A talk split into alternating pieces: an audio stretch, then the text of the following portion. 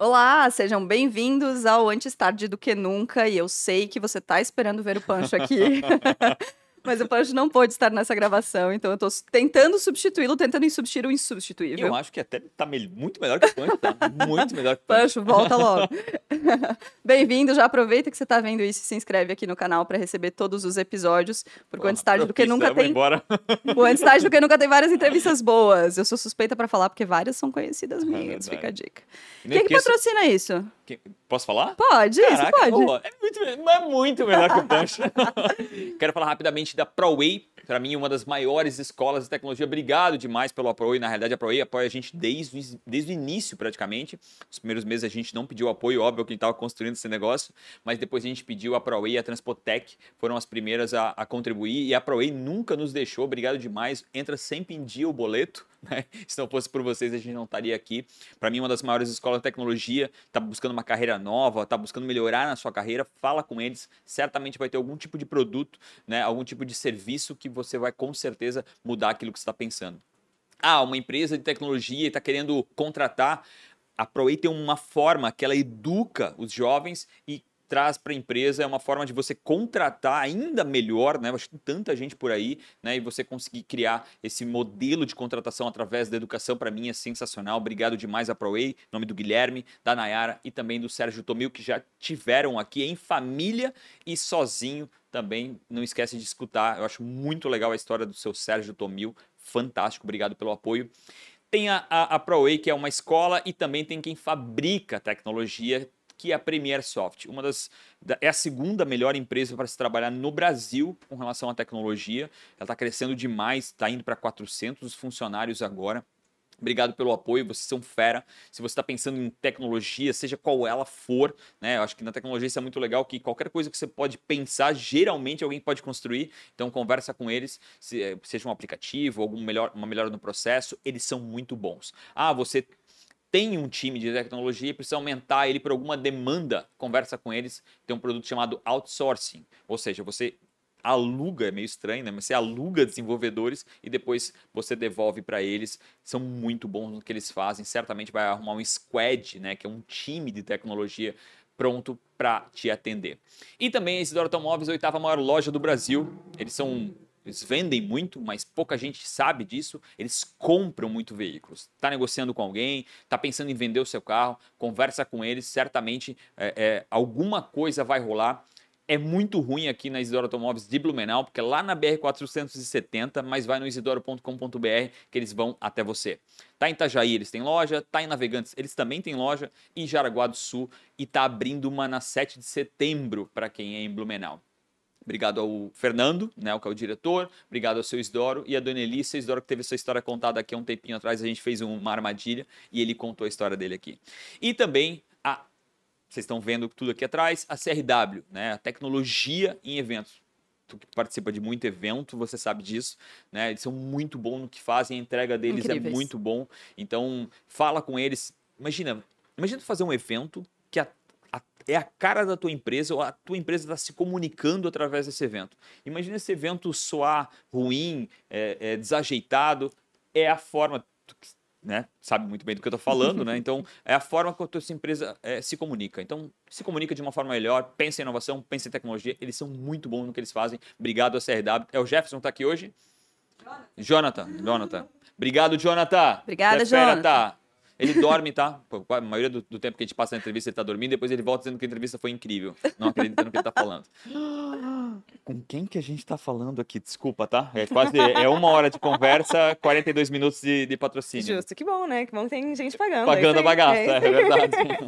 Então, nós estamos recebendo hoje aqui, eu estou muito me sentindo honrada e feliz, porque nós estamos recebendo uma das pessoas mais solares que eu conheço na vida. Ela tem essa gargalhada deliciosa, ela, ela ocupa os espaços, assim, ela chega e brilha. E além de tudo, ela trabalha com uma coisa muito legal, que é design para felicidade. A gente vai descobrir o que é isso hoje com a Laís Glick. Laís, minha amiga, uma tem minha amiga de e ídolo. é. Maravilhosa. O time. E bronzeada ainda, né? Dá um ódiozinho. Dá um- dá um pouquinho de Porque- ranço. É, dá um ranço, né? Porque, pô, a gente tá- nem vê o sol e tipo ela vem bronzeada. Mas ela tá sempre linda. Ai, É muito isso, é obrigada. Não, isso. caí de paraquedas aqui, né, gente? Meu Deus. Tá, ainda bem que deu. Foi uma armadilha. E quando ela chegou, ela disse: Ah, as pessoas vão ver a gente? Não. Porque, pra quem não sabe, tem a Donas da Porra Toda, que é em áudio, né? E Isso. ela já participou. Já, tive e aí um ela veio pra prazer. participar daqui. Obrigado demais. por tra- Obrigado pelos dois, né? Por estar aqui. Tamo E junto. no- né, é, é, pela, pela situação do Punch, por estar doentinho. E principalmente por trazer uma convidada tão incrível. A gente tava rindo antes. Até se você perceber, no comecinho, você vai ver que tá todo mundo meio que com uma cara... É o efeito Laís, é o efeito Lick, é o efeito da felicidade. o que que tu faz, mulher? Sucesso. E- Ah.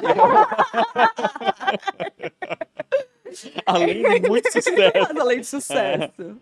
Bom, então, muito prazer em estar aqui, né? Que gostoso. É, eu fico bem honrada de poder contar um pouquinho sobre a trajetória, é, sobre, nossa, que trajetória. E que, Mas tu tem o quê? 18, 19 anos? É, que 22, trajetória não. foi essa? não, já estamos, já passei dos 31. Sério? 31. É né? jovenzinho. Então, pronto. E, mas é muito bacana isso, né? Quando a gente começa a ver algum, algo sendo consolidado, inclusive ganhando espaços como aqui também. Então, eu acho que o primeiro ponto que eu vejo sobre esse momento, sobre vir contar uma história, é falar assim: opa, então quer dizer que temos uma história. Massa. Isso é Nossa, muito bom. Então. Muito obrigada por esse espaço, por reconhecer, porque para mim também é um, é um, acaba sendo um pequenos marcos e oportunidades também de se reavaliar e falar assim, caraca, tudo isso aconteceu, tá aqui, legal. Puxa, e o que, que continuando, continuando por onde que mais vai acontecendo? E a gente não, às vezes não faz essa reflexão e até às vezes meio que se maltrata, né? Tipo, ah, cara, não tá, não tá dando certo. E aí tu dá uma olhadinha pra trás, né? E, e vem, e vem contar a história e a gente percebe, não, cara, a gente fez Cara, bastante coisa, Total, né? eu costumo dizer que é muito comum a gente pegar e achar que a gente tem que ter eterno tapar-buraco, né? Você tapa, Uhum. tapa, tapa. Mas quantas vezes você para pra ver a estrada pavimentada? Nunca, né? Então, é- esse é um tipo de momento que são pequenas âncoras que a gente volta e fala assim: nossa, que percurso, olha quanta gente massa, olha aquela. Quem tá vindo junto, né? Quem, que, por, o que outras estradas se, se ramificaram a partir dessa também.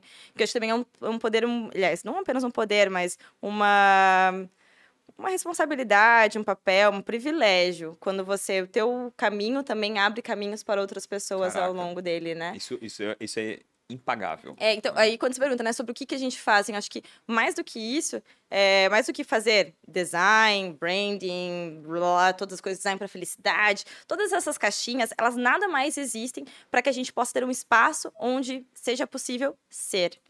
Né? Então, a Glick hoje, que é esse estúdio muito massa, que mais do que o estúdio, mas é esse espaço onde qualquer pessoa que está lá, o, minha responsabilidade, o meu desejo é que essa pessoa possa ser o mais verdadeiro com ela possível. Exercer a sua essência é, e, e de uma forma não romântica, de verdade mesmo, até porque nada romântico. Porque você querer ser você mesmo, hum, às vezes azeda. E, co- e- e como é que tu consegue fazer esse equilíbrio, né? De dar essa liberdade, que é onde me parece tem muita liberdade, e do final do mês o DARF chega, né? Como é que funciona esse equilíbrio? Acho, que vai ser- acho que vai ser um papo muito legal aqui. É, é tipo o Tiaguinho, né? O que, que eu vou fazer com essa tua liberdade? Exato. Me acompanhar aqui, ó. Não, mas enfim. É, então qual que Eu eu... queria que tu contasse um pouco do que Uhum. vocês fazem hoje, tá? Agora, nesse momento, para depois a gente resgatar a tua história lá do comecinho, Certo. né? Até para poder ficar isso como referência e ancoragem para onde a história vai. Faz sentido? Total, porque é, é exatamente isso, né? Para um negócio acontecer, a gente precisa ter esses construtos. Então, de forma prática, o que a Glick hoje entrega são soluções nas áreas de marcas, né? O branding que a gente chama. Massa. E marca é isso, que memória que você está deixando, Hum. qual que é o resíduo, qual que é a mensagem, o que, que a pessoa sente em relação a um determinado Às negócio. vezes ódio, né? Aham. É, exatamente. Isso marca. Então, essas marcas, a gente pode desenhar o que, que a gente quer deixar como legado em relação ao negócio.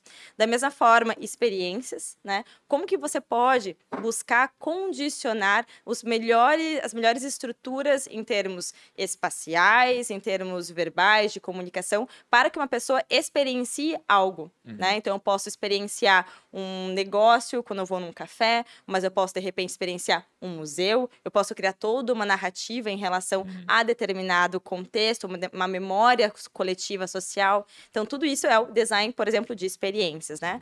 A gente também trabalha com a parte de interações, interna- então, interações digitais, experiências digitais. Então, além das experiências físicas, a gente também trabalha com a parte de experiências virtu- digitais. Que é- Obrigado, Maria.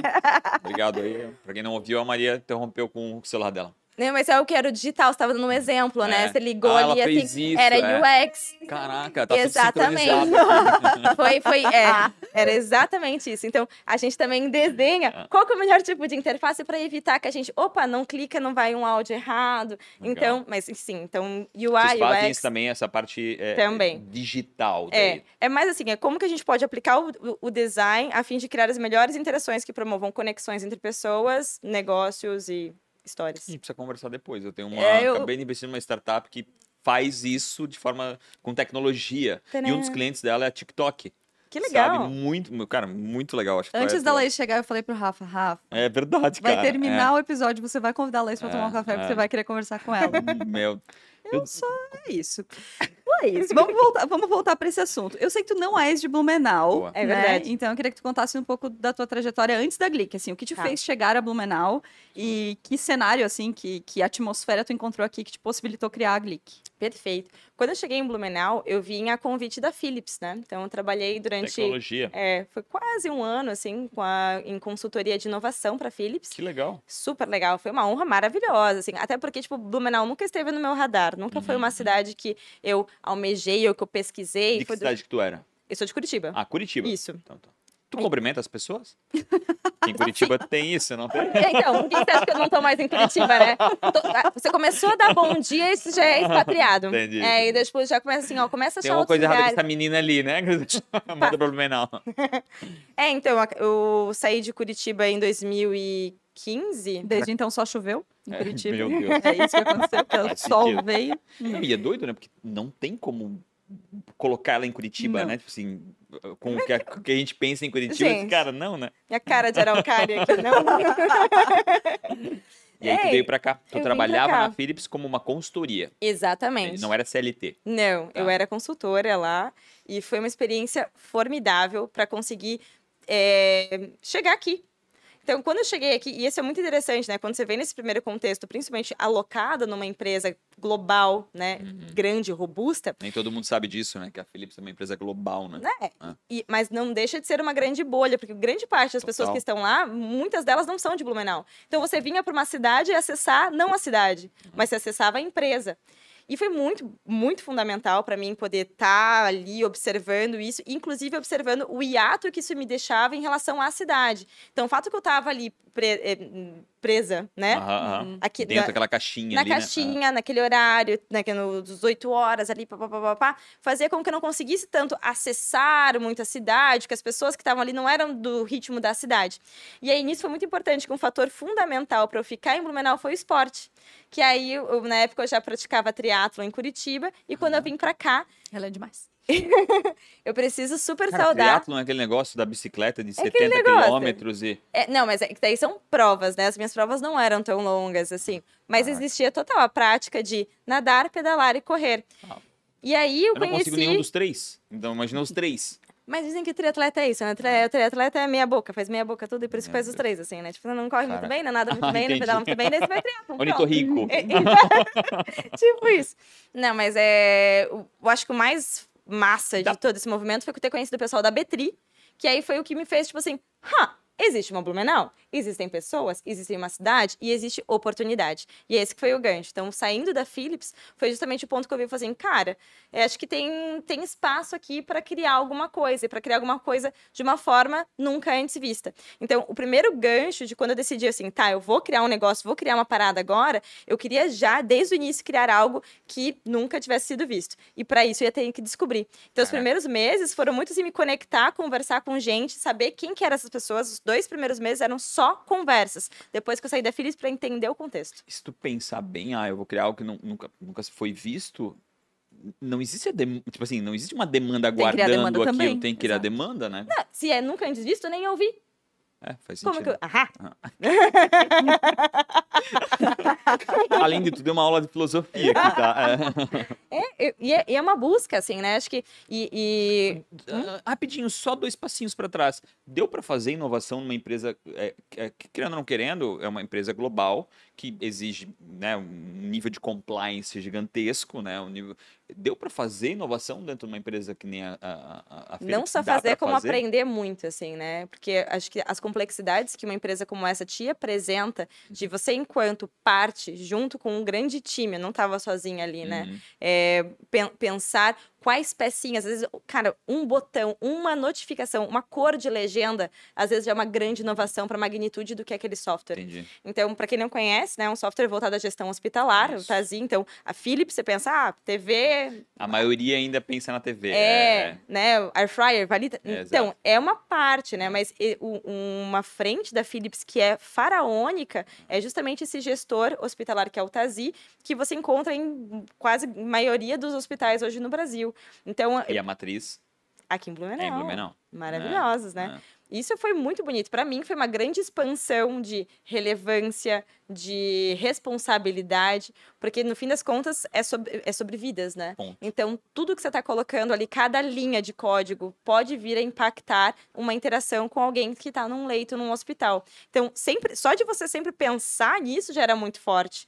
Né? Então, a, a inovação ela ganha uma outra magnitude que não é sobre a purpurina ou o, o glamour de quão o inovador é. Não, é o quanto isso é transformacional. Qual o impacto real que aquilo vai ter numa, numa interação com uma enfermeira, com um médico, e que pode aí sim tornar o dia a dia dessa pessoa muito melhor e mais efetivo para o cuidado com o paciente. Eu falei, já falei muito sobre inovação dentro de empresas que têm uma responsabilidade muito grande e uma dificuldade de errar. Né? E a Philips é uma dessas empresas, né? Tipo, cara, não pode errar com inovação porque tem a ver com uma vida naquela ponta, né? Então, e acho que a tua resposta foi a melhor resposta que eu já tive até hoje. E assim, olha que sabe? legal, né? Porque o design tem muito esse papel, assim, de poder criar esse espaço do erro, porque a gente tem que justamente Uhum. prototipar. Uhum, uhum. E aí você vê que a responsabilidade é gigante. Então, quantos testes, o quanto eu não tenho que estar lá, quantos passos anteriores eu, enquanto projetista, ou quanto consultor, planejador, estrategista, preciso estar para conseguir construir todas as condições possíveis para eu ter esse pré-teste de uma Mitigar pré-validação.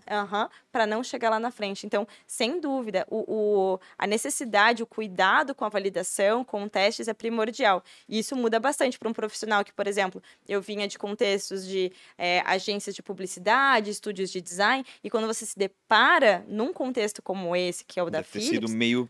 Pra ti deve ter sido, às vezes, uma camisa de força, assim, né? Porque sim, é verdade. tu quer a purpurina, não, não, É verdade. De forma infantil falando, mas tu quer, né? Esse, Sim, E, é- e lá não, tu tem que cuidar, cuidar, cuidar, cuidar, certificar, validar, validar, validar, e, e às vezes nem chega na ponta porque é, é, no- no- na validação teve problema, né? de uma forma muito prática, a formação de design ela não te prepara para uma condição de muita restrição. Sim. Beleza, a gente cria os nossos requisitos, etc. Muito pelo contrário, às vezes a ideia é tipo, cara, erre bastante, né? Faça bastante cagada. É, sim, não, né? né? Sim, não, porque a cagada custa, né? É, então, verdade. ninguém, no fim das contas, ninguém quer gastar com sentido, erro. verdade. Não à toa que a gente tem trocentas ferramentas de processo para, de novo, mitigação, né? Tá. Então, eu consegui, eu testo, testo, testo, eu itero, itero, itero, para chegar no meu resultado da forma mais inteligente possível e colaborativa, porque no fim das contas não vou ser somente eu que vou desenvolver lá na frente, né? Uhum, uhum. Então, como que você faz esse handoff? Como que você passa a inovação para o outro? Também foi algo muito lindo que eu levo de legado da experiência de Philips, que é o cuidado com documentação, esmero, pixel perfeito, cada detalhe que você tem que ter. Isso você pode pegar como uma metáfora, uma interação é, vi- é, virtual, mas que você pode trazer total para o teu dia a dia. Então, quando eu pego e abro a Glick e olho para o negócio, eu falo assim, tá, qual que é o nível de cuidado que eu posso ter até mesmo com o meu processo ou com o que eu passo para o meu cliente, sabendo que depois é ele que vai estar implementando isso, é ele quem vai, tá- vai- vai ter que estar cuidando disso. Então, é, e obviamente, não eu não tenho essa resposta ainda, estou justamente buscando, que é de novo, talvez seja esse algo nunca Faz antes sentido. visto, né?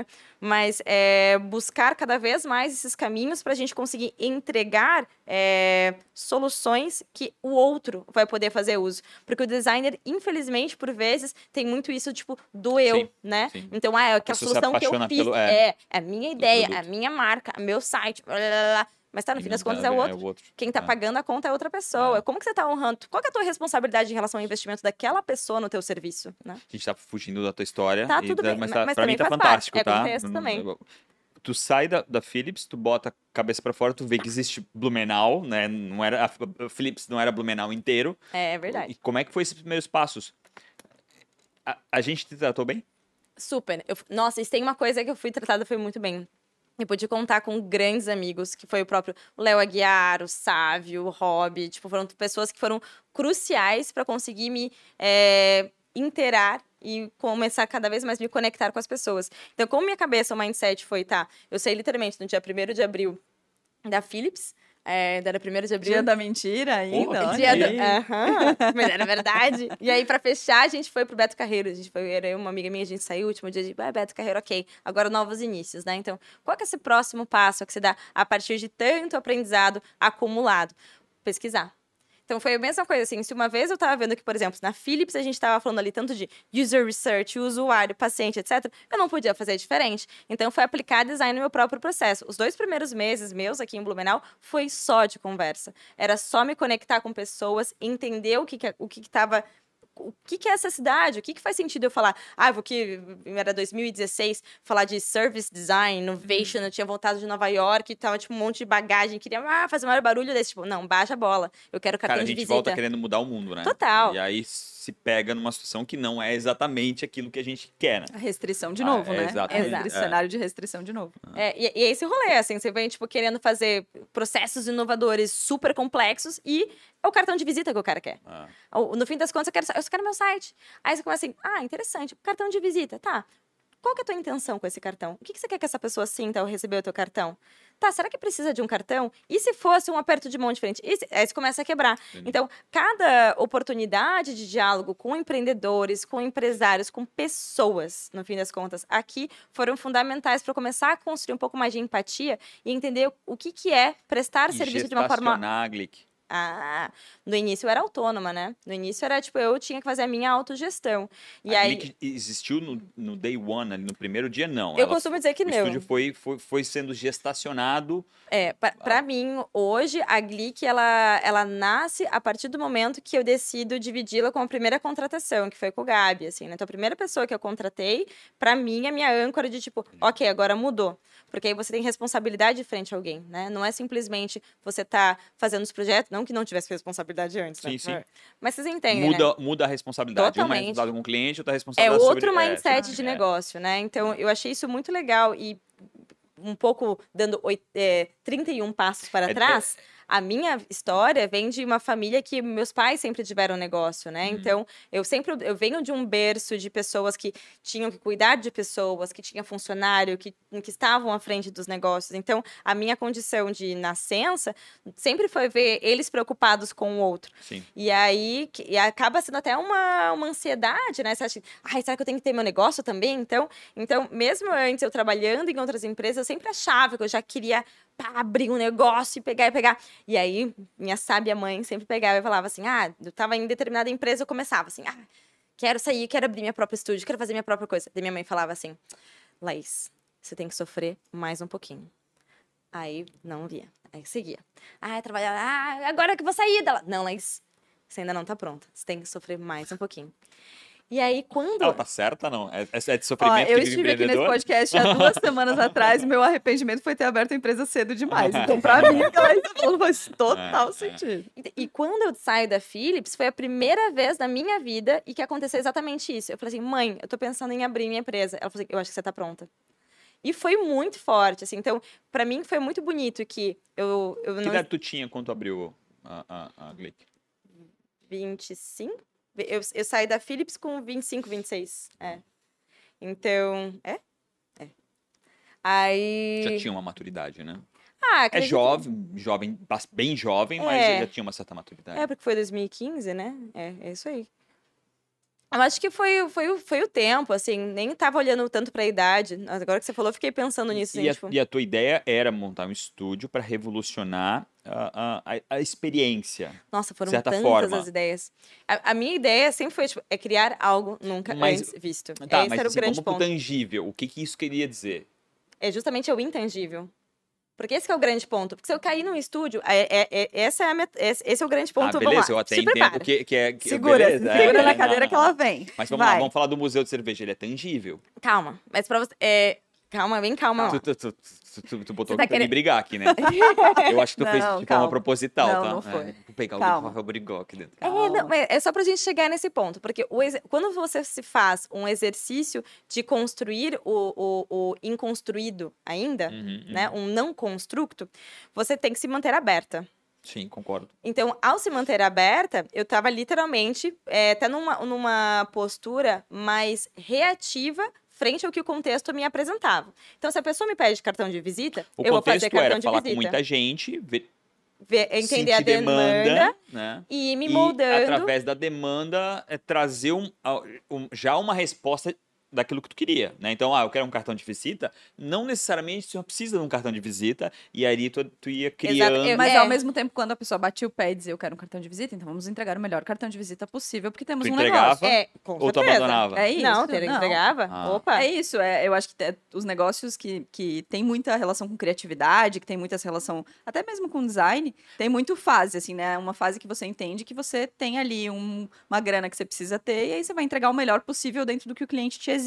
E aí, aos pouquinhos, É. você que eu vai vejo que é uma conseguindo- super frustração, assim, né? Geralmente quem, que, pô, ah, pô, eu queria É. entregar um super vídeo, Sim. ou um super não sei o que lá, e no fim o cara não quer aquilo, e, e no fim é uma frustração Mas é um também, né? processo. Acho é um que processo, ah, no é. caso da Laís foi um processo, né, Total. Laís? Tipo, um processo de que, beleza, no começo eu preciso entregar isso aqui, porque eu tenho as minhas responsabilidades, as pessoas com quem eu lido e tal. E a partir daqui eu vou construindo uma nova história, mas entendendo onde eu tô pisando, assim, né? E é engraçado porque, ao mesmo tempo, eu- já me percebo é, que e nas minhas próprias armadilhas. Por exemplo, no início, é, essa paixão, né, esse o olhar, a purpurina, etc., também chegou a dar uma inibriada, né? de- não, me, me deu uma confundida e que comprometeram algumas entregas. Então, houveram, nossa, super vacilos da minha parte no início, Uhum, uhum. que eu via que, Que era legal justa... falar isso, que legal. Ai, super, né? Mas a gente aprende. não, Claro. não, aqui a gente só escuta que deu tudo certo. Não. É, não, tipo, poxa, eu, eu vejo assim que tinham projetos que eram. E projetos que maravilhosos, coração, que eu falava assim, nossa, esse negócio tá foda. E às vezes, pela minha própria paixão, pela própria desorganização, você via sucumbir. Então, é, eu acho que isso, isso é muito bonito quando você vê a, empresa se formando, e naquele momento eu ainda estava sozinha. Então, é muito bacana que quando você tá sozinho, ao meu ver, na minha experiência, a gente tende, eu, Laís, tendo a me colocar muito mais em risco. Uhum, Faz sentido. total. Se eu tenho outro do Porque é meu só lado. você, né? É, eu me garanto. Se Assim, deu, e se der uma merda contigo mesmo e Exatamente, vamos pra As frente, né? consequências agora- são só suas, você não É, impacta é. a vida de ninguém, segue É. a vida. Cara, colocou outra pessoa do teu lado, você vai ter 80 mil vezes mais cuidado. Isso é lindo. Para mim foi o melhor- o maior aprendizado em relação a, a construir empresa e a trazer pessoas pro, pro contexto, pro conjunto. Era o maior aprendizado. O me- melhor mestrado que eu podia pedir na minha vida é a minha equipe.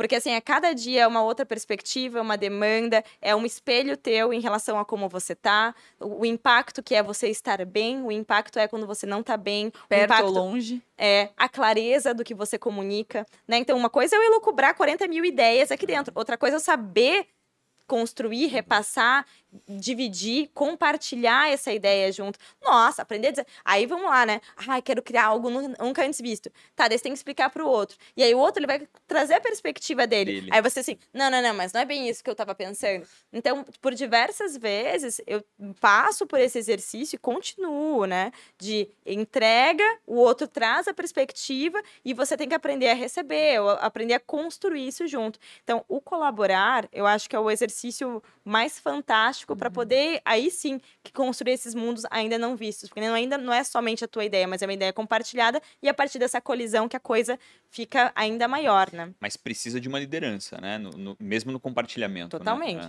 Direção é fundamental. E isso eu vi ferrenhamente, né? Às vezes, momentos que eu quis dar muita autonomia, e eu vi essa autonomia de uma forma não estruturada, gerando muito estresse na pessoa. Então, qual que é a minha responsabilidade enquanto liderança de acabar promovendo o estresse do outro, Uhum. né? Isso não é saudável. Então, o que, que eu faço em relação a isso? Ah, talvez muda aqui, aprende ali, e aí você vai se reinventando e vai mudando. E aí, o- o- a base de tudo isso acaba sendo o quê? A relação. E a relação está fundamentada no desejo, que também está relacionada à felicidade. Uhum. Então, quando a gente vê o gancho, e quando eu comecei a entender que, tipo assim, "Hã, tem algo muito legal em algo que sempre foi na minha cara, porque meu sobrenome significa felicidade. Uhum. E aí eu falei assim, tá, talvez essa obviedade, ela é uma, uma grande mensagem e pode ser uma oportunidade para mim e resolvi me embrenhar. Então, trazer para perto é, um, um, olhar de que a felicidade é algo que a gente busca de uma forma compartilhada, né? Uhum. E que ela só faz sentido quando compartilhada, é entender o que origina ela, que é a dor. Uhum. Então, a nossa hipótese é que, assim, que para falar de felicidade, eu não tenho que falar apenas da purpurina, do uhum. legal e do contentamento, da euforia. Não só do êxtase, né? É falar do medo, é falar da frustração, é falar desses momentos que são muito mais tensos. Mas é que sem, sem eles, eu não consigo ser gerador aí é. sim da felicidade, né? Tu não entende a felicidade se não tiver a dor, né? Basicamente é isso. Né? É a nossa hipótese. É, é, é, esse é o grande ponto, que ela vai, ela vai vir sempre acompanhada. E até que a felicidade, ela não é apenas essa camada. Então a gente quebra a felicidade nessa relação dual, onde eu tenho o desconforto e o conforto juntos, concomitantes. Vamos lá, calma. É, eu... vamos, vamos, organizar é, aqui o, o, organizar a, jornal, a, jornalista que mora em mim está aqui um pouco ansiosa. É, então, as entregas tangíveis, eu acho, da Glick ficaram bastante claras, né? Ah. A gente tem UX, tem experiências, tem N uhum. coisas. E Mas dentro dessas entregas tangíveis, tu trabalhas com uma linha de pesquisa que base, né, onde se baseiam todas essas tuas entregas, que é a pesquisa sobre felicidade. Isso. Eu queria que tu falasse um pouco disso, que essa dualidade tem a ver com essa pesquisa, então vamos organizar. E essa pesquisa também é um produto. Ainda não. mas produto. a ideia é chegar lá. É, hoje eu acredito que esse design para felicidade é o nunca antes visto.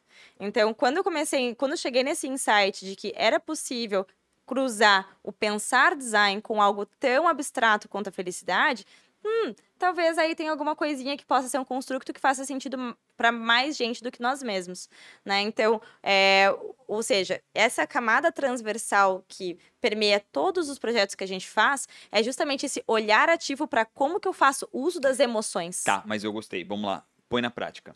Põe na prática. Museu. Então tá. Vamos lá. Vamos no chegamos museu. no museu. Chegamos no museu. Sejam todos bem-vindos ao Museu da Cerveja de Blumenau. Beer Museum. Brought to you by como é que é Contexto. Vou dar um contexto só para o museu para você, você poder é, falar. O Museu da Cerveja é um espaço aqui em Blumenau. Se você não está em Blumenau, o Museu da Cerveja é um espaço aqui em Blumenau. Um museu muito antigo, de 1996, que foi é, por muito tempo tocado pelo setor público. E aí tinha ali uma série de limitações de investimento e tudo mais por causa disso. E aí, em 2020, abriu-se uma licitação para que um, a iniciativa privada tomasse esse museu e pudesse fazer as revoluções que ele pedia. Os vencedores dessa licitação foram o Ulisses Kreutzfeld e o Gomes Zanetti, que também tiveram aqui. Atenção, acesse é. o sininho. é, que já estiveram aqui. E eles contaram com a Laís e com a equipe da Glick para o desenvolvimento de toda a experiência do museu. A partir daí você conta. Como é que tu se encontrou com eles? Como é que eles te encontraram? Pela Blumenau. Então, ah, o, tá. nosso o, o primeiro ponto de, de, de, conversa foi, primeiramente, sobre a cervejaria. Aí, indo lá, entender a cervejaria, etc, etc. Conversa vai, conversa vem. A gente estava ali no bar da fábrica, né, ali no restaurante. E aí eu comecei a falar assim, não, poderia muito bem pensar na experiência aqui do bar, como que as pessoas entram, o que, que vai estar tá tendo de história, dararara. Aí o Valmir, sabiamente, pegou e falou assim, hum, na real, acho que eu tenho outro projeto para vocês. Pam, pam, pam. Coloca essa música depois. Então, e, e, foi justamente esse o, o, gancho. Aí ele abriu para nós o, processo, o projeto que ainda estava né, em aprovação, estava uhum. ainda bem embrionário, que era o projeto do, do museu. E a gente, meu, que legal, porque não apenas é, a gente falar sobre a marca. Tava lá trabalho. Estava lá a trabalho. Ah, tá, tá. Isso, exatamente. É, porque como a gente já tem um histórico com cervejarias, né? Eu já fiz alguns projetos de cervejaria aí no, na, nas minhas costas. Muito felizes, por sinal. Parece que ela tem 60 anos quando ela fala. é, isso. Divide no meio. e aí acabou que houve essa ponte com a Blumenau, e, mas a gente acabou focando primeiramente no projeto do museu. E foi muito feliz, porque ali também, é, nossa honrar demais a confiança que eles deram. Meu, imagina. Porque é, eles literalmente, tipo assim, ó, vai, vai que o filho é de vocês, Caraca. confiamos em vocês. E eu também aí eu tenho que honrar ainda mais a minha equipe, porque olha, foi uma bucha muito grande, assim, uhum. assim, tipo, imagina, ah, vai lá, parabéns, agora você tem que desenhar um museu do zero. Manda na, ver. Na, na, calma, na cidade da na cerveja, na capital, na capital brasileira da cerveja. Da cerveja. Né? Exatamente. Né? Não, não é qualquer e, assim, lugar. com um equilíbrio entre aquele público de Blumenau que tu já conhecia, que é um público um pouco mais é, conservador, assim, no que diz respeito a design, no que diz respeito à experiência. Exigente e também para atender o turista que tem uma expectativa sobre Blumenau muito alta, que né, dedica suas férias, que dedica o seu desejo seu de dinheiro, de... seu recurso, né? exato, é. de viajar para vir para cá. Então N, assim, alinhamento de expectativas, milhões, montanha-russa, versão E eu ainda hard. imagino com orçamento, né? Com budget É, se não era cumprir infinito. ainda. né? Eu- eu tava lá. é. Exatamente. Tem to- todas as restrições. Então, olha que legal, né? A gente tá falando de muita tensão. É só tensão que tem aqui, tipo, ah, meu Deus, o que, que eu faço com esse medo? Onde que eu chego? Então, como que você lida com todo esse apavoro, né? Então, é pegar e aí o processo de design é maravilhoso para isso. Então, ok. Primeira coisa, contexto. Onde que a gente tá? Então, que nem eu tava contando a minha história de, ah, dois meses primeiro para entender a cidade, Uhum. para então começar a oferecer alguma coisa para a cidade. Da mesma forma, a gente primeiro fez toda uma pesquisa qualitativa, quantitativa, exploratória, onde a gente entrevistou um monte de gente, conversou com gente do Brasil inteiro, no- de- em todos esses perfis. Tá, eu quero saber como que o Blumenauense se sente em relação ao museu, como que o turista sênior, como é, a pessoa, o, o especialista em cerveja se sente. Então, a partir de cada sensação, e aí vem o design para felicidade, né? Já começa por aí. Como que é o, qual que é a emoção que eu quero transformar dentro desse espaço? Quais histórias que esse espaço tem que conter para conseguir gerar determinada transformação? E aí, qual que foi a transformação que a gente escolheu? A ressignificação da cerveja. Porque o Blumenau, sendo capital brasileira da cerveja e tendo a Oktober, muito do que se pensa é o quê? Bebedeira, excessos, né? Aquela coisa toda, E né? não é?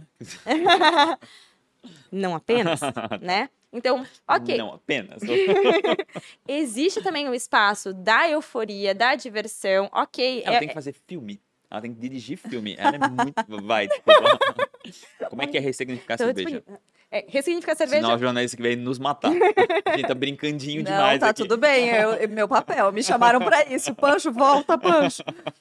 O como, eu volto de novo para a dor. É pro tudo que te traz atenção. Então, a gente optou por escolher um recorte, construir esse recorte, que é o papel da curadoria. Então, no fim das contas, a gente também fez uma curadoria histórica para que não apenas fosse falar sobre a cerveja. Falar sobre cerveja, até o Google faz. Sim. Mas qual seria a única história que esse museu poderia contar Que que, se. Situa na cidade de Blumenau? Legal. As enchentes.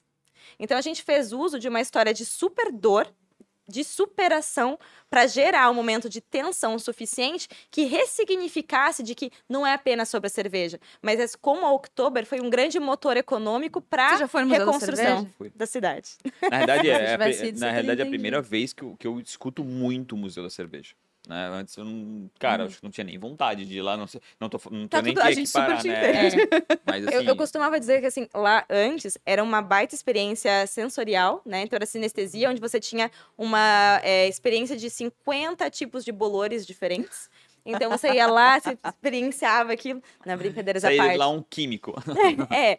Mas assim, o, o museu não apenas ele era tímido, mas ele estava até abandonado, de certa Entendi. forma, né? Tipo, o- com todo respeito a todas as pessoas que estavam cuidando Sim. antes, mas a gente sabe que não tinha todo esse Sim, sim, cuidado. concordo. não à toa que abriu-se edital, etc, etc, e cá estamos. Então, eh, a ideia era fazer. Até porque, de certa forma, a nossa região, ela. A, a, a semente da cerveja vem da, vem da enchente, né? Se tu, se tu- eu, não, eu não sei, vamos lá, eu, eu tô falando, eu tô fantasiando da, da história que está instalada na minha cabeça, A né? Certo. semente As- da Oktober, Ah, é, Oktober. é, em, Teoricamente, em teoria. a teoria né, que tipo se assim, conta, é, sim. a- a- a- a enchente Veio a foi enchente, veio. Oktober, aí a Oktober trouxe a cerveja, Jansen, não sei o que lá, e aí, em teoria, trouxe a cervejaria. Mas é lá no museu a Laís conta essa história muito bem e a equipe dela fizeram isso brilhantemente. A história da cerveja na cidade é muito É anterior, Entendi. ao surgimento do Oktoberfest.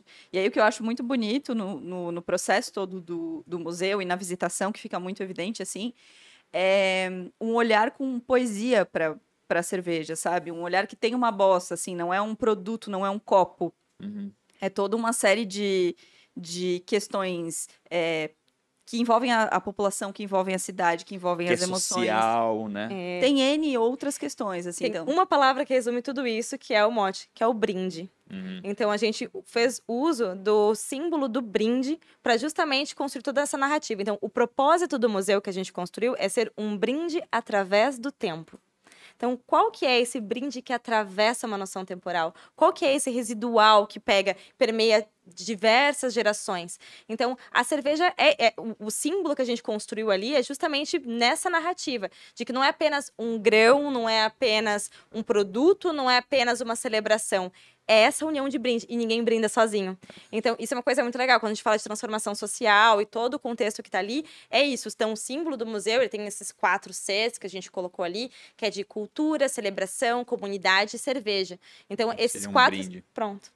Então, essa união e acaba toda a narrativa a partir disso. Tem que visitar o Museu da Cerveja. Mas antes que o Rafa diga que eu tô sendo brava de novo, é, eu quero falar de outros projetos também, porque o que a Glick faz, ela é, transcende o Museu da Cerveja. O Museu da Cerveja é um projeto da Glick. Sim. Dentro, dentro da Glick tem N Tá outros projetos.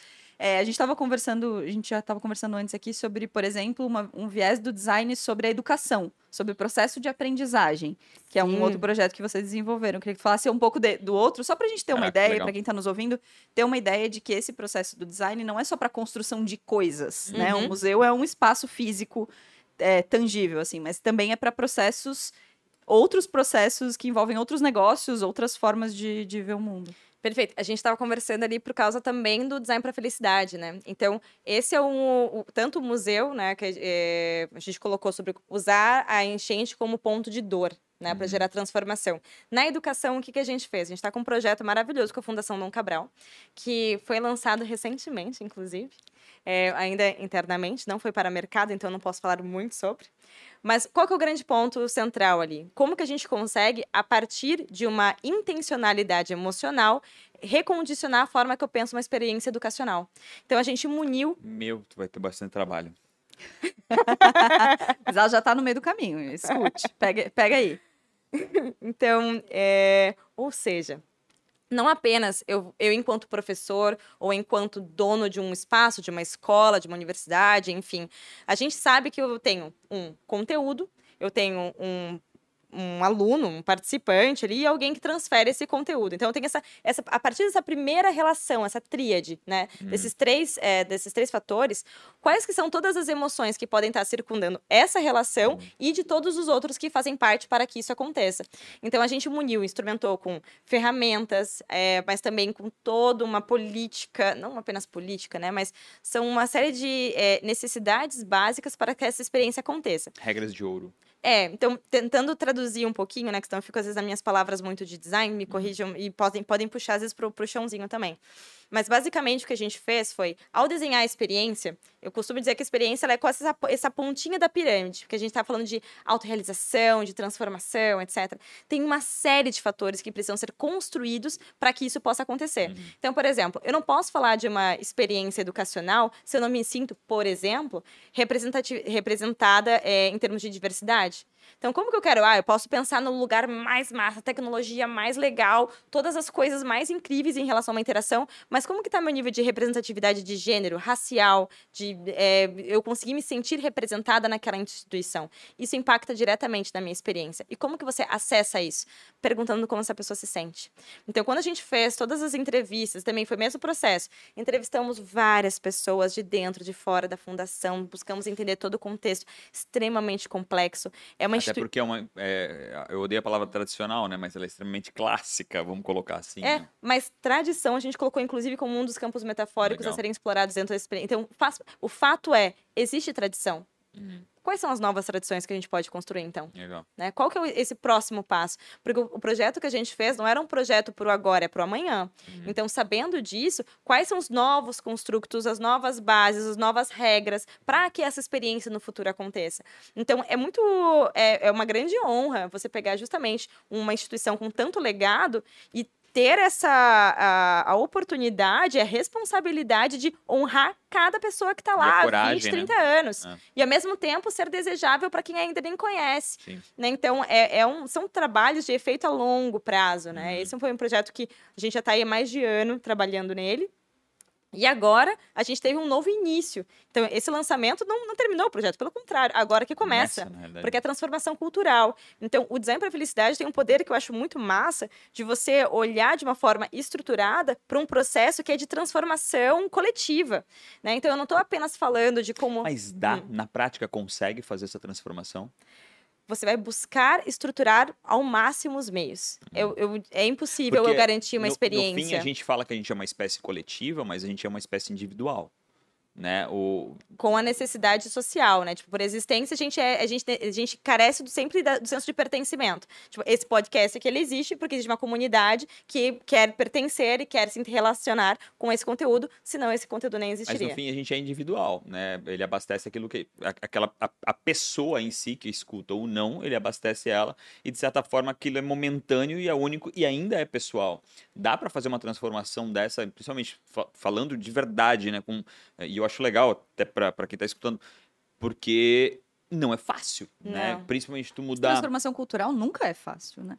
É. E, no, e caso que... de uma instituição que tem um legado, uma transformação ela vai acontecer, no meu entendimento, Laís me corrija se eu estiver errada, a partir de cada individual para uma transformação é. coletiva. Então, eu concordo com a Laís assim, de que não dá para garantir que essa, que essa transformação cultural vai acontecer. Mas eu acho que o papel do design para a felicidade é instrumentalizar, é dar uhum. ferramentas que possa acontecer. Para que possa acontecer, porque se, se, ele não acontecer, não vai. Uma certeza a gente tem. Sim, sim, sim. Se não tiver nenhum movimento, vai ficar como tá. muda é, por, né? Exatamente. É, de uma forma muito pragmática, nada mais é do que eu estou construindo determinado contexto. Eu deixei se triste essa... a história. Não, não, é, mas eu é acho importante. Ah. Se a pessoa não quiser se transformar, talvez ela não vai pertencer mais, e essa é uma consequência. Então depende muito de cada indivíduo. E eu, eu acredito total assim nessa questão. A, o, a preservação da individualidade, né, da singularidade de uhum. cada pessoa, eu acho ela é extremamente necessária, principalmente quando se fala de, de contextos coletivos. É porque quando a gente fala em educação, para mim, é, é, assim, essa, essa educação que existe hoje, ela, é, ela, é, ela é, é, falida, sabe? Tipo, ela, eu não consigo ainda acreditar que a gente está em 2022 falando da educação da forma que a gente está falando da educação, é sabe? Tipo, né? a educação por, por a, a, educação ainda tem o core, o, o, o, o, o como é que é? O conteúdo e não tem mais nada a ver com conteúdo, né? A educação não deveria ser o conteúdo core, deveria ser o indivíduo o core, né? O como tu, como tu massifica a individualidade, né? Então, eu acho é, é, e eu adoro essa tua provocação que, pô, é, vai corrobora muito do que eu penso, né? É. Cara, a gente tem que de alguma forma provocar e, e começar a criar de novo essa situação, porque eu ainda acredito demais que nós somos indivíduos, somos de forma coletiva, mas é indivíduo. Eu, eu sempre quero o que é melhor para mim. Se eu consigo melhorar isso sendo, né, isso é incrível e também tem uma ressonância, mas no fim, no fim, no fim, eu sempre vou cuidar da minha sobrevivência, né? Do, Total, é, a gente vai tender a, a nossa sobrevivência, não, não gastar energia. o tempo, né? Acabou? Não, mas tá acabando, eu tenho mais quatro perguntas. Vai, eu, eu, eu tu responde bem, bem rápido elas quatro. É, desculpa, tá. é, é, A Maria tá dando um spoiler. Ah, eu adoro, assim, eu adoro, só, animal. Eu só cuidaria pra gente não generalizar, é, a gente, a gente tem que cuidar pra não generalizar a educação. Mas, é, vamos, vamos pra Glick tá. de novo, que senão Volta, a gente Glick. se perde rapidamente, assim, o que que hoje, hoje quem, quem é o cliente perfeito da Glick? Nossa, ICP, vamos lá, né? Hum, é, a gente fez adorei esse... ela falar ICP, adorei. a gente fez pra quem não é tecnologia, é o cliente perfeito. né? É. Então, o nosso cliente perfeito, ele vai ser segmentado dependendo de cada frente, né? Uhum. Então, para o nosso planejamento do próximo ano, o lugar que a gente quer estar é cada vez mais um lugar agora da diversão. Até porque, né, por mais que... O quê?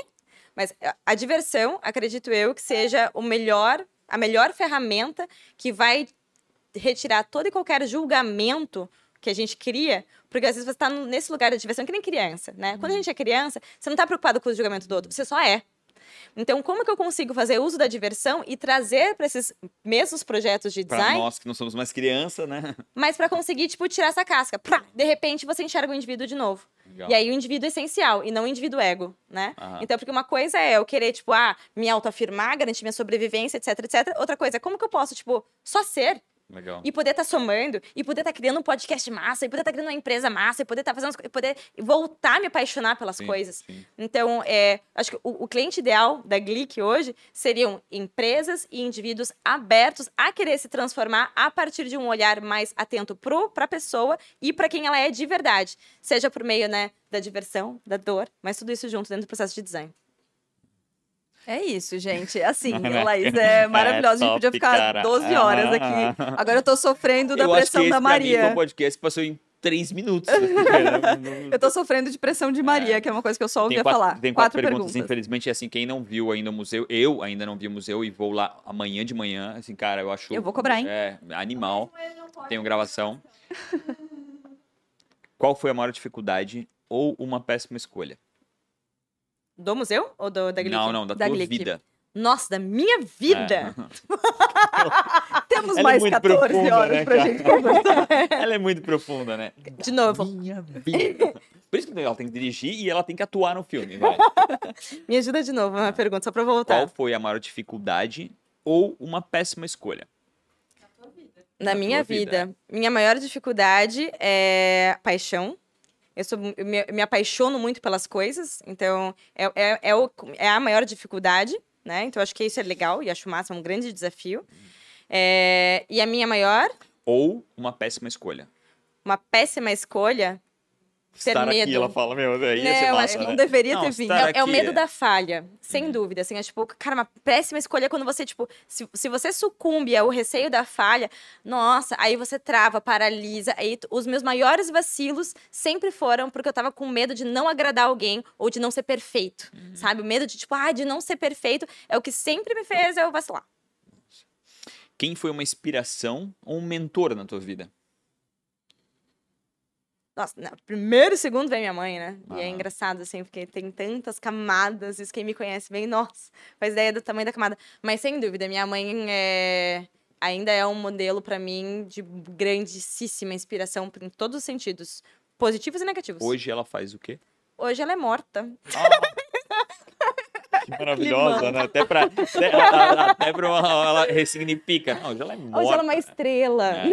Há muito tempo aconteceu? Não, faz, vai fazer dois anos. Caraca, é, É. jovem ainda. É, faz faz pouco tempo, assim. Mas mesmo eu sou muito grata, inclusive, por ter passado pelo processo da. Ela teve um câncer, a morte, enfim, em- ritmou muito das minhas decisões, inclusive na empresa. Assim. Então, a inspiração vem não apenas do ser que ela é, mas das vivências e das oportunidades de vida que ela me oportunizou pela vida dela, assim, né? Que doido. E também pela ausência da vida. Também é algo super fundamental. Essa jornada É. ensinou. Aham. O- Se fosse empreender, né? Se fosse fazer uma, algo totalmente diferente do que tu já fez, o que, que tu iria fazer? Ai, gente, eu- agora eu tô muito nessa vibe, assim, né? Acho que, sei lá, acho que eu, eu iria ser atriz, eu iria tipo, fazer performer, tipo, ah, E eu, um cara, e eu, eu totalmente.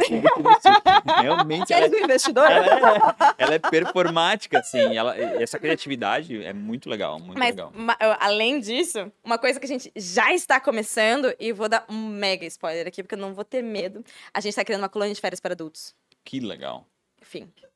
Que Eu legal. quero. Já, já. Matrícula 001 é a minha. that Dá pra contextualizar um pouco mais? Super dá. É, a gente está justamente agora quebrando a cabeça como que é possível a gente construir esse espaço de profunda diversão, que é isso, onde você acessa essa criança. Então, é, são experiências que, sem uso de entorpecentes, né? Legal. né? Mas, tipo, que realmente é isso, só para você brincar, se divertir, guerra de cotonete, sabe? É brincar, é, é- é ter esse lugar do brincar. difícil, tá? Porque o, o ser humano adulto, né? Que é Hum. um outro ser humano que ninguém sabe nem quem é, ele é um monstro difícil de se desconstruir, né? Mas por isso que a gente se desconstrói antes. Legal. Então, eu- isso é uma coisa bem importante, né? Acho que eu, eu precisei passar por uma profunda desconstrução de mim para poder começar a acessar esses lugares com muito mais verdade. Então, acho que é somente depois que você passa disso, passa de E a gente tava vivencia. falando sobre isso, né? As, as nossas, sei lá, as dúvidas que não sabe de onde é que vem, né? E Uhum. o medo do outro, né? É. Então, uma vez que você se desconstrói, aí sim você consegue pensar em algo pro outro também. Então, agora tem caminho. Só a história da desconstrução da Laís rende um outro episódio. É. Vai por mim. E agora, pra Última finalizar, e realmente tu, tá, tu deve estar de saco cheio de... Jamais, é, tá bem legal. Vamos lá. Se tu tens... é, eu ia falar de novo do DeLorean, mas essa piada não funciona. Sabe Tá. o que é o DeLorean? Claro não? que sim, né? Ah, então tá. Alguém tão nerd quanto eu. Gente, meu, meu pai tem um Maverick. Se eu não soubesse de cor todos os carros mais antigos, olha, eu Então, tava. DeLorean do De Volta ao Futuro, tu Ok. consegue voltar quando tinha 19 anos. Com certeza. Hum, O que, que você estava fazendo? Que é uma pergunta que o Punch sempre faz. então, o que, que você estava fazendo com 19 e o que, que você ia falar para você mesmo aos 19 anos? Nossa. Mais Eu- uma hora de programa aqui. Não, mas é que Ô, muito. menina! Acorda aí, guria! Nossa, que... não, eu sempre fui bem acordada. Nossa, bem acordada. Mas em- aos 19 eu tava na faculdade ainda. E legal, porque eu entrei na faculdade. é, an- antes de começar minhas aulas na faculdade, eu já estava no centro acadêmico, em organização de evento, antes de começar as aulas. Antes... Ai, é, nossa. calor é ali, ó. Mas Por isso quando ela fala na jornada parece uns 60 anos, é porque realmente tem, né? vividos, assim, É. trará. Então, aos 19, eu tava. Nossa, eu tava vivendo um momento muito intenso, não apenas de faculdade, mas o que, que eu falaria pra mim seria. Confia mais em ti. Não. Confia mais em ti e. É, confia bem mais em ti, assim. Bem Essa mais, não agora- apenas mais, mas É, bem, bem, mais. mais. Porque é realmente, e principalmente pra quando a gente é mulher, nessa idade, as pressões ao redor tendem você a ter muito receio, muita culpa e é muito medo da falha. E aí, de novo, assim, é muito medo da falha que te impede de simplesmente ser. E eu- olha, Laís, 19 anos, olha, só confia. Já, já tem tudo. E só vai. Incrível. Eu disse que seria incrível. incrível. Caraca. Parece que eu levei uma surra, sabe? obrigado demais, obrigado demais. Eu que agradeço. Olha, Nossa. muito, muito legal. Acho que pô, pra mim foi um dos mais rápidos e geralmente tem muito a ver, né, com, com, com, com a felicidade durante o caminho. Então, pô, foi muito legal. Você que tá aí, que tá escutando até agora, não esqueçam, né, de, de comenta, ver o que você achou. Se foi no museu, dá uma falada, Né? coloca a sua experiência aqui. é, é, é, e mais importante, compartilhe para quem vocês achem que faz, que vocês achem, acham que faça sentido. Obrigado demais, né, por ter sentado nessa cadeira do Pancho, né, Ai, que tá todo aizinho. Eu prefiro mil vezes, vote aí, eu tenho certeza que dependendo da votação, o Pancho não volta mais. Não, volta Pancho. Hashtag volta Pancho nos E comentários. não esqueça das redes sociais, podcast ATDQN, é o arroba pode- Marina Mels. Marina e Mel, Donas da arroba, porra toda. e Donas da Porra Toda. Se você se- do hemisfério sul ainda não escutou, escuta, porque você vai se maravilhar. E esse é um pouquinho do que você vai encontrar lá. Então, a- a- a- o arroba, É, ah, da Glick? O meu, o meu é o Laís teu Glick. e da Glick. É, o meu é Laís Glick, tá? G-L-U-C-K, né? Tudo junto? Que é, é felicidade em alemão, né? Ja. Spara Deutsch? Ah, nein. Eu também não. Então, o da Glick é. É glick.br. É G-L-U-C-K.com. E o teu? Ponto BR, perdão, ponto BR, o do Instagram, né? E o teu? É Laís Glick, tudo junto. Então tá. Real Rafa Silva, Pancho com, arroba Pancho com BR. E tamo junto. Obrigado pela sua audiência.